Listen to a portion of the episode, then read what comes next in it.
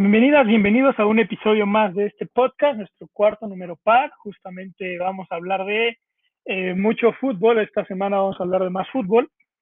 Pero primero hay que hablar de una noticia buena para los mexicanos, dado que eh, Juan Toscano, el jugador mexicoamericano, pero que representa a México a nivel FIBA, ha firmado un contrato de dos años por la, con la escuadra de los Warriors. Eh, recordemos que Toscano estuvo esta temporada con un contrato eh, bueno, que se le conoce en la NBA como Two Lines, que es donde estás en la NBA y también en la NBA League, tienes que estar compartiéndote un rato con un rato con otro, teniendo el máximo de juegos.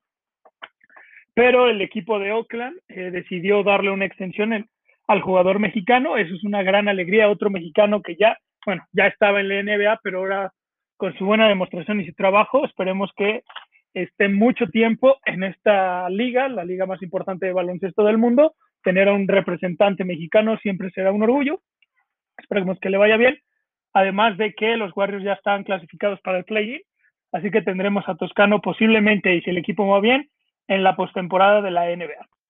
Ahora ya hablando de eh, el fútbol, que tenemos que hablar de la Liga MX, ya se han jugado los cuartos de ida. Justamente se jugaron el día de ayer y antier.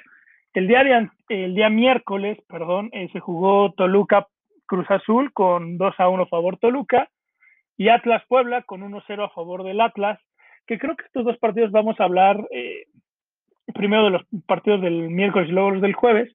Estos dos partidos creo que se resalta mucho eh, el problema arbitral. Hay mucha polémica, hay, hay que decirlo así, fue, creo que fueron los dos partidos del más polémica en los cuartos.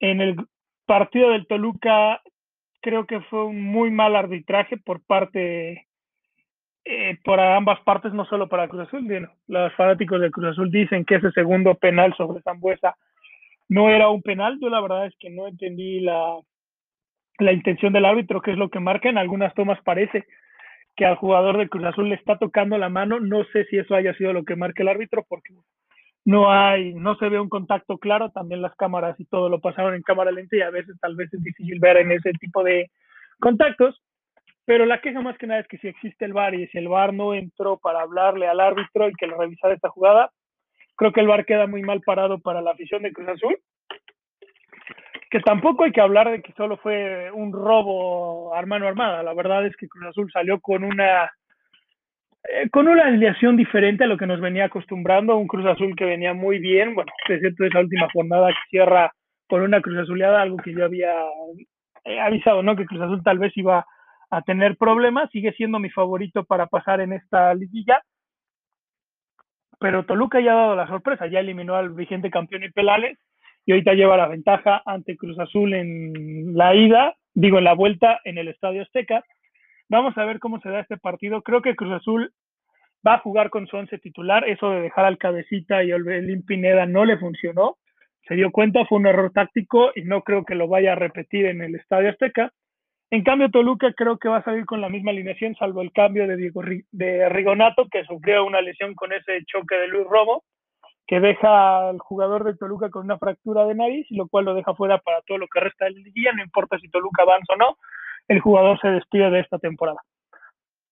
Así que también, amigos, amigos y amigas cruzazulinos que se están quejando del arbitraje, también ahí Toluca podría interponer, ya dijo que no, pero podría suspender a Luis Romo por ese codazo accidental, sí, pero termina siendo una lesión que deja fuera a un jugador del Toluca. Vamos a ver, para mí sigue siendo favorito Cruz Azul, pero no, eh, antes lo veía un poco, ¿cómo decirlo?, un 70-30, pero ahora lo veo un 60-40. Toluca lo hizo muy bien, vamos a ver si se cierra Toluca, creo que y no vale la pena por parte de la escuadra de Choricera encerrarse desde el minuto uno porque Cruz Azul y Toluca fueron de las escuadras con mayor goles, pero también fueron las más goleadas, así que vamos a ver. Espero un partido de ida y vuelta en este, en el Azteca el sábado a las nueve de la noche, pero para mí sigue siendo favorito el Cruz Azul. Luego el otro partido que se da el día miércoles, Puebla tras estas dos cenicientas, estos dos caballos negros que parece ser que la afición los quiere, ¿no? Queremos esos equipos en las finales o queremos que gane alguno de ellos, no porque los alentemos, sino porque ya son equipos que llevan años sin levantar un título, sin estar hasta en liguilla, así que sería bonito para sus dos aficiones poder levantar un título. digo, lamentable porque no podrían estar el estadio lleno, claramente, pero yo no creo que ni la afición de Puebla o la afición de Atlas se queje si su equipo logra el campeonato esta temporada. Pero hablando del partido, también hay polémica. Ese gol de Atlas parece ser que se encontraba en, fuera de lugar y, y entra el mismo problema si ya hay VAR. Eh, porque estos problemas antes, cuando no existía el VAR y solo eran tres árbitros, se entendía, ¿no? Era muy justa, el árbitro estaba lejos, le tapaba a algún otro jugador, la visibilidad, una mala posición. Había muchos problemas que podían pues compensar el, la falla del árbitro. Pero ahora que tienes un VAR, que tienes cámaras en todos lados, que estás revisando y que eh, entiendo que el proceso del VAR es muy diferente, muy raro. A veces ni los mismos árbitros, jugadores o hasta entrenadores lo han entendido al 100%, pero un gol se tiene que revisar. Se revisó la jugada, en algunas tomas parecía que sí era fuera de lugar, pero decidieron darlo por válido, así que sube el gol al marcador. La gente de Puebla se quejó, pero tampoco fue un mal partido por Puebla, tampoco fue el mejor partido de los cuartos. El partido queda muy abierto, dado que, bueno, la ventaja de Atlas es que necesita un gol y le, se lo complica todo al Atlas. Digo, perdón, Atlas le complica todo a Pachuca, ya que Pachuca se fue en cero de visita. Y Atlas muy bien, necesita, Atlas necesita, no necesita defenderse, necesita atacar, porque Atlas sabe que metiendo un gol obliga a Puebla a hacer más goles. Y Puebla sabe que si necesita goles va a tener que dejar atrás eh, descuidado y ahí puede Atlas eh, jugarle o ganarle, ¿no? Así que espero también un juego muy cerrado. Ambos partidos se pueden jugar de dos formas, eh, encerrándose los equipos que tienen ventaja, lo cual creo que sería un completo error por ambas escuadras, más por Atlas, a jugar un ida y vuelta sabiendo que llevan, aunque sea un golecito de ventaja. Digo, Toluca tiene el problema que si Cruz Azul anota primero, Cruz Azul se encerraría y sería muy difícil anotarle a este equipo.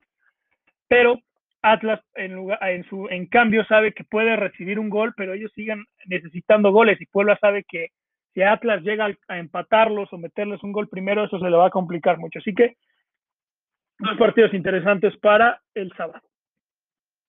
Luego tenemos que hablar que creo, a mí la verdad me pareció una sorpresa el resultado del día de ayer. América Pachuca, un 3-1 de Pachuca, muy bien Pachuca. Parece que se va a desquitar que va a eliminar estos dos grandes del fútbol mexicano. Eh, ya, ya, se, ya eliminó a las Chivas en el repechaje y va por América en los cuartos de final. Eh, raro el partido, América no venía mal, sí tenía muchas bajas, tenía bajas importantes que le han costado al América tal vez el funcionamiento de juego, pero tampoco lo estaba haciendo mal. Como lo he dicho en el episodio pasado, Pachuca venía de una racha muy buena, venía encarrilado en una buena racha, de, les digo, de ganar muchos partidos, eliminar en el repechaje y de muy buena manera a las Chivas. Y ahora parece ser que se va a terminar quitando al América. Yo en mi predicción pasada iba por América. Eh, sigo apostando por América, pero no me va a sorprender que Pachuca los elimine. Pachuca, un muy buen equipo, está haciéndolo muy bien, está haciendo con refuerzos interesantes, ha funcionado como decíamos, un Pachuca que hasta las jornadas, casi últimas jornadas estaba eliminado y se logra meter a la liguilla, bueno, al repechaje y luego a liguilla, así que lo está haciendo muy bien. Pero eh, yo me iré con a Solaris, pero creo que eh, este se vuelve el partido más, eh, más raro, porque Pachuca sí tiene la ventaja, tiene ventaja de dos goles, América tiene que salir a hacer gol, van a jugar otra vez el domingo en Ciudad de México, bueno, más bien el Estadio Azteca recibe otro juego, va a ser muy difícil, va a ser muy cansado y creo que digo, eh, mi predicción era América, pero no quiero, no quiero decir que la cambie, pero siento al día de hoy que se va a Pachuca, que Pachuca va a terminar eliminando al América.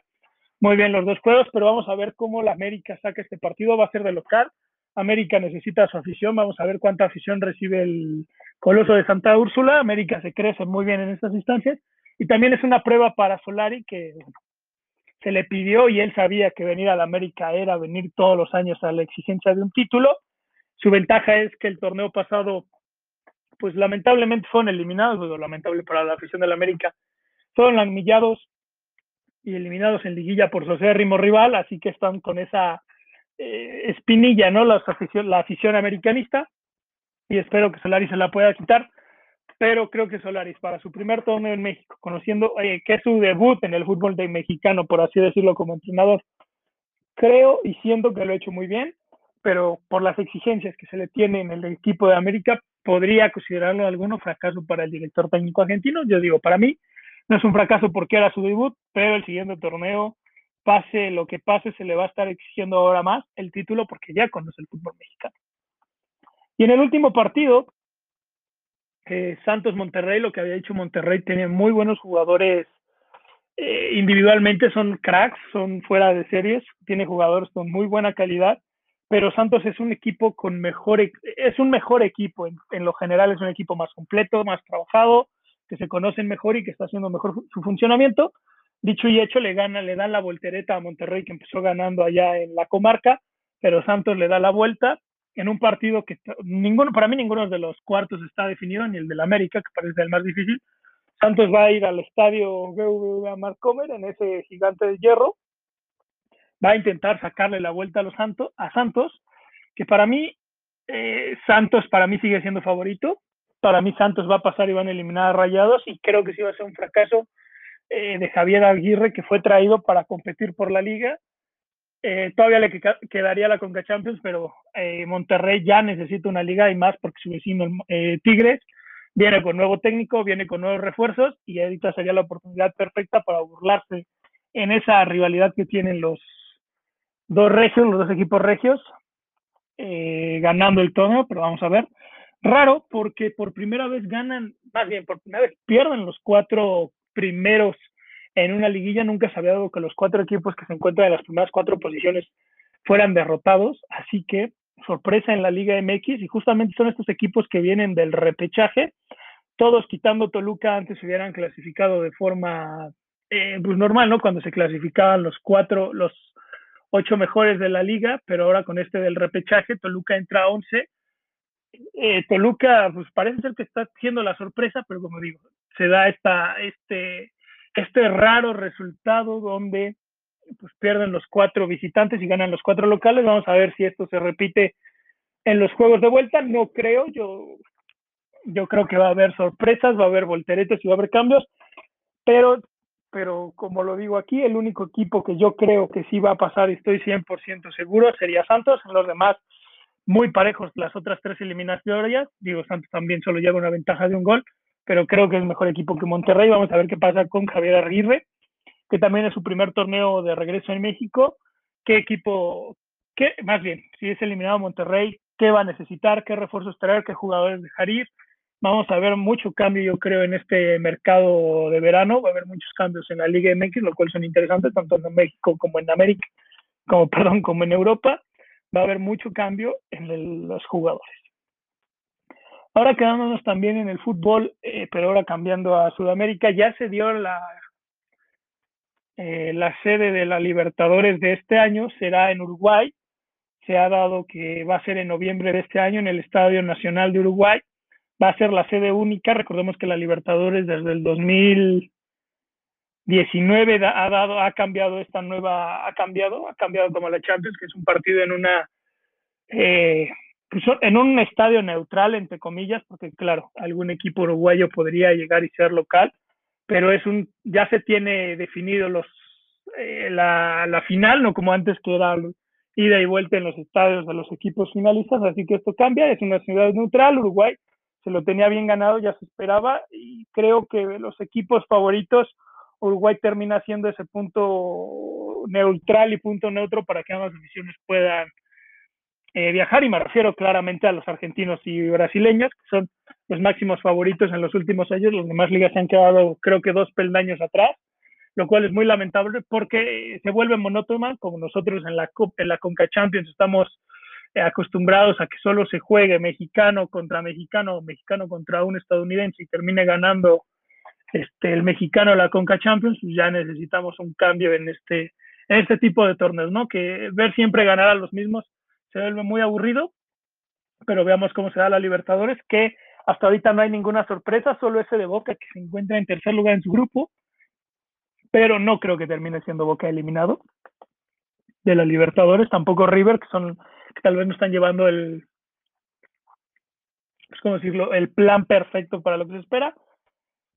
Pero para mí, eh, los favoritos, como dije, va a ser, bueno, para mí las semifinales de la Libertadores estará River y Boca y dos brasileños. Los brasileños, bueno, eh, sería más, más, más difícil descubrir quién sería, pero para mí River y Boca también en las semifinales de la Libertadores. esperando ir a Uruguay y se le enfrentarán a dos, a dos brasileños, que en lo personal creo que va Flamengo. Flamengo viene muy bien, tanto en la Libertadores como en la Nacional. Y Fluminense también está teniendo un buen una buena participación. Igual el campeón Palmeiras, no hay que darlo por muerto, intentará dar ese doblete y volver a la, al Mundial de Clubes a dar una mejor representación porque la pasada contra Tigres fue lamentable. Eh, ahora también quedamos en Sudamérica, tenemos que hablar de lo que está pasando en Colombia. Recordemos, como ya había dicho, Colombia parece ser, eh, va a perder la Copa América y es lo más normal. La situación eh, política del país no permite que se juegue fútbol. En esta semana en la Libertadores hubo, fue lamentable, hay que decirlo como se dicen, las palabras no, no pueden ser otras. Fue lamentable que se juegue Libertadores en ciudades eh, colombianas que hay trifulcas, que hay enfrentamientos entre el pueblo y gobierno, ahí el fútbol tiene que parar, el fútbol tiene que cambiar, ya no sé si se decide o mover las fechas, pero ahí no se pudo jugar fútbol, fue, fue un momento vergonzoso para la Conmebol que haya obligado a los equipos a jugar, tanto por su seguridad como por la situación del país, y por lo mismo parece ser que la Copa América va a ser sacada de Argentina, digo, bueno, era Argentina-Colombia, Argentina se deslindó por los temas COVID y quedaba Colombia y ahora Colombia por los temas políticos parece que también se va a deslindar. El capítulo pasado decían los rumores que se va a ir para Paraguay, ahora otros rumores parece que lo más oficial va a ser que termine en Chile.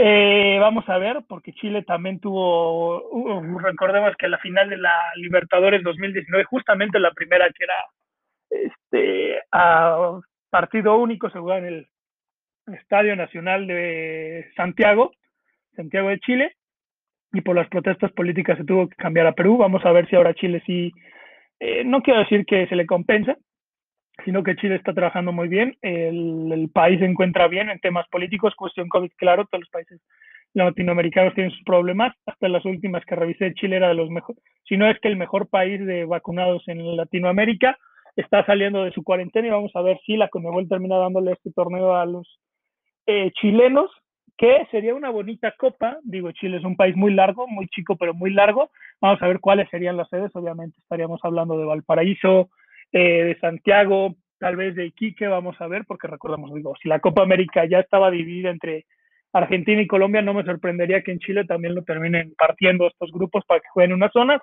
y ya las eliminatorias las jueguen en otra ciudad. Y para terminar el episodio de hoy tenemos eh, Champions. Hay Champions, claro que sí hay Champions femenil. Va a haber nuevas campeonas, va a haber campeonas nuevas. Eso me encanta a mí que haya nuevos campeones. Me, me gustan los torneos o que sean equipos que tengan pocos torneos. Me gusta y parece ser que, más bien, no parece. Va a haber nuevas campeonas de la UEFA Women's Champions League. Recordemos que se juega el sábado 16 eh, de mayo. Eh, para los las personas que residen en México, que están en territorio mexicano, eh, si usted tiene cable, eh, servicio de cable, ya sea el que usted decida, la final se va a poder ver por ESPN, lo cual se le agradece mucho a, a esta, ¿cómo se dice? A esta cadena de deportes. Se podrá ver en ESPN, el partido es a las 2 de la tarde, hora México, pero también si usted no tiene cable, pero tiene alguna buena o aceptable señal de Wi-Fi, Wi-Fi, como guste decirle, perdón. Este, la final también será pasada por la página de la UEFA, la UEFA, nada más busca así, UEFA Champions League, y aparece ahí el partido. Ya están los dos equipos, los dos equipos campeones, hay que decirlo. Chelsea gana en la Premier League femenina y el Barcelona lo gana en la Liga Española, en la Iberdrola. Son campeonas, además al Barcelona le faltan por jugar, si no me equivoco, creo que hasta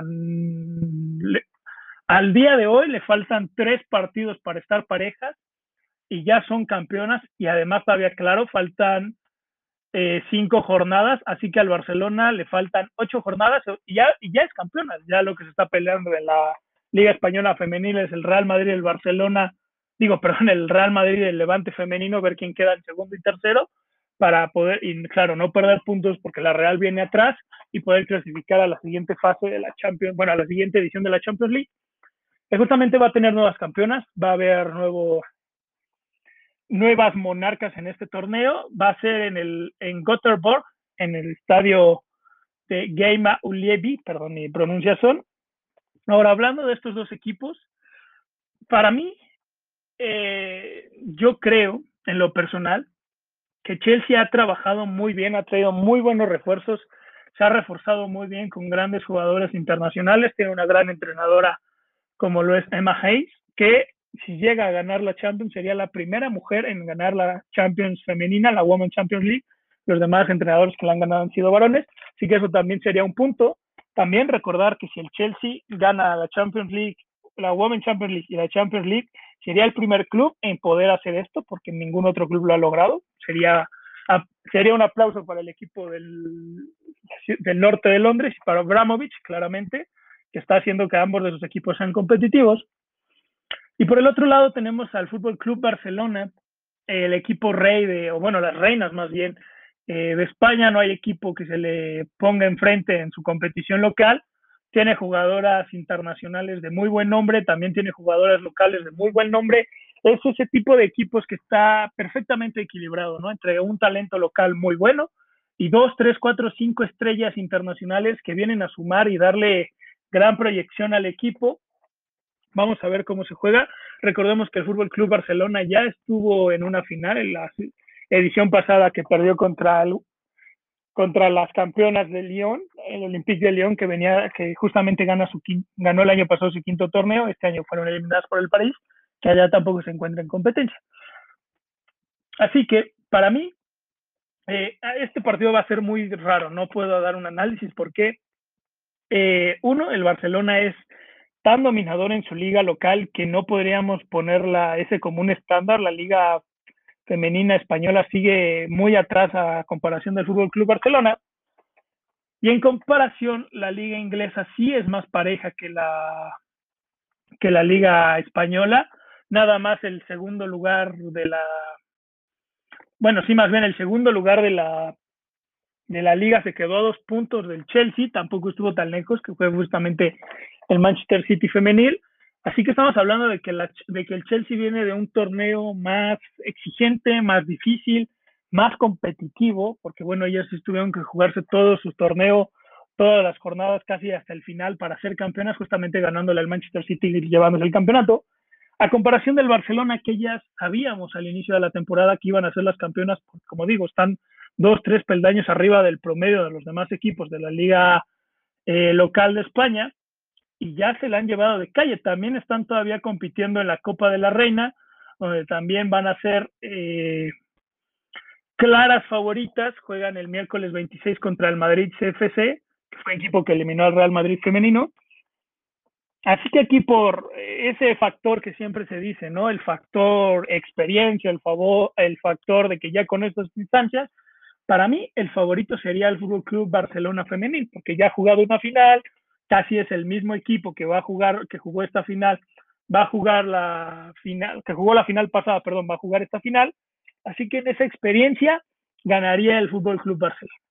Pero por el hecho de que Chelsea, para mí, creo que eh, ¿cómo decirlo? Sería algo bonito institucionalmente. Uno, que la ganara, eh, que ganara las dos Champions, ¿no?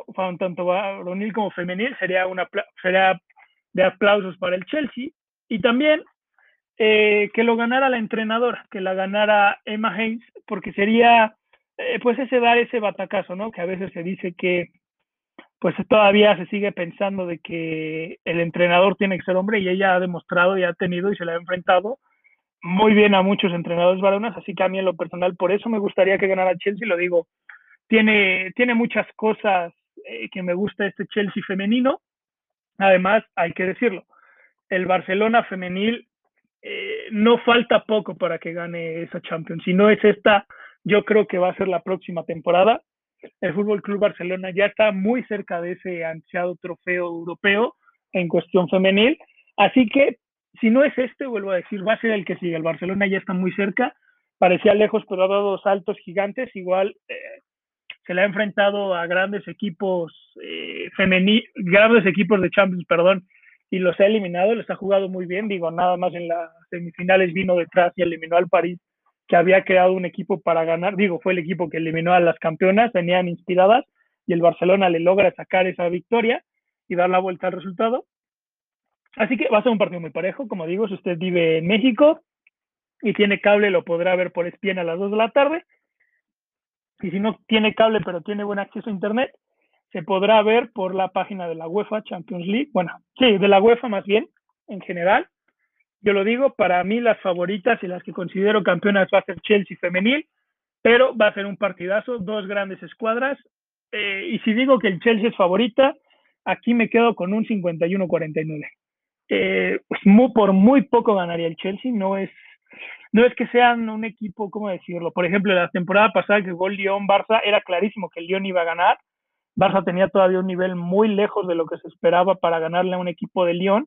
Pero esta temporada, tanto Chelsea y Barcelona se me hacen equipos muy parejos eh, muy ecuánimes, así que para mí gana el Chelsea, les digo, una ventaja muy poca, va a ser un gran partido y ojalá puedan verlo y decirme cuáles son sus predicciones y si les gustó el partido. Pues para mí gana el Chelsea.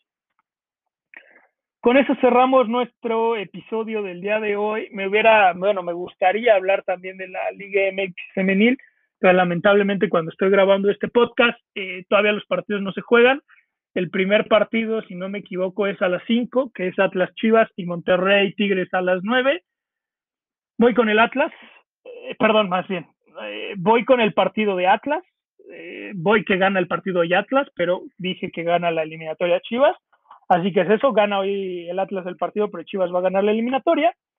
Y en el caso de Tigres, para mí Tigres va a ganar los dos partidos, tanto de visita como de local, Tigres se va a imponer ante las rayadas. Espero puedan verlo, espero que lo disfruten. El siguiente episodio eh, yo creo que también lo subiré eh, el martes, que es cuando ya se juegan los partidos de vuelta de la Liga MX femenil para ya poder hablar de la, de la próxima final, que para mí, vuelvo a decir, será Chivas contra Tigres, la final de la Liga MX femenil. Antes de despedirnos rápidamente, eh, el fútbol español, parejísimo, si les gusta mucho y ya hace mucho que no recordamos una temporada tan, tan pareja en el fútbol varonil español. El Real Madrid está a dos puntos del Atlético de Madrid. Si el Real Madrid se deja puntos, le estaría dando la Copa el Real al Atlético. Barcelona parece ser, y ya depende de muchos resultados para ser campeón. Eh, y lo digo y lo vuelvo a decir, el Atlético para mí va a ser el campeón de España, el Barça se queda con la Copa del Rey, el Atlético la Liga, el Real Madrid va a jugar la Supercopa del próximo año, pero este año se queda sin ningún trofeo, fracaso para la escuadra madridista, que yo sé que tuvo muchos problemas esta temporada, como el Barcelona. Vamos a ver con quién se refuerzan. Dicen que Mbappé ya va a llegar a Madrid. Eh, me cuesta creerlo, pero vamos a ver con estas cifras millonarias que va a pedir el Paris Saint-Germain. Así que eso sería todo. Eh, como les digo, cada final de podcast se agradecen sus comentarios, mentadas, comentarios eh, positivos o negativos, algún análisis, alguna predicción, algún tema que quieran que hablemos, analicemos o comentemos, demos nuestra opinión, será bienvenido y nos escuchamos en el siguiente episodio. Chao.